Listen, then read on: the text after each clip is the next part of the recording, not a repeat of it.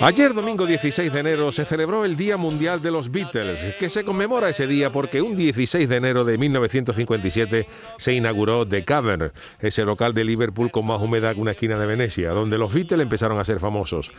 Y aunque a mí me han gustado los Beatles desde que era un chaval, reconozco que desde que he visto el documental de Peter Jackson, Get Back, con más de nueva hora de Beatles, no soy el mismo. Mi mujer Mariquilla dice que estoy con los Beatles como el cuñado de Rocky en Nochevieja después de tres cubatas y la verdad es que sí, que estoy engorilado. Ahora mismo soy capaz de leerme una biografía del sobrino de un cuñado, un vecino de John Lennon, eso sí, en cuanto termine la de Paul McCartney que estoy leyendo. Pero es que el documental ha sido muy gordo.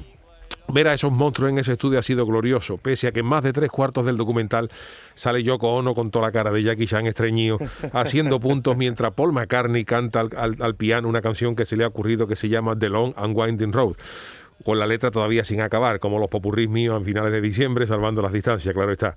Y ahí está con Paul cantando esa maravilla y aquella allí con las dos agujas de punto al lado de John Lennon preguntándole si estaba quedando bonito el jersey, que ya lo que hubiera, lo que hubiera faltado es que Lennon dijera, está precioso Yoko, pero Beatles no se escribe con V, my darling.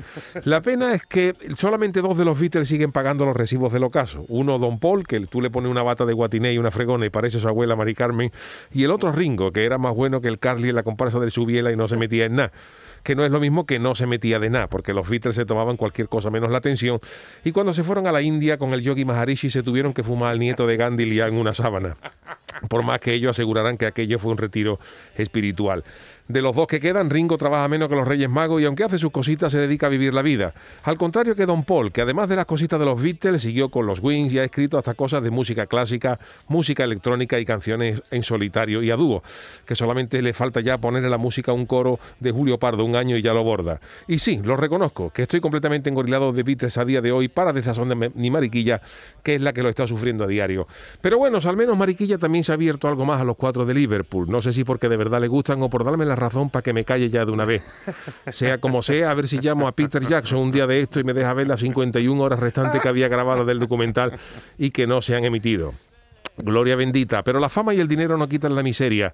Que me dicen que John Lennon se casó con Yoko Ono en Gibraltar porque allí estaban más baratos los cartones de Winston, por cierto, segundo nombre de pila de John.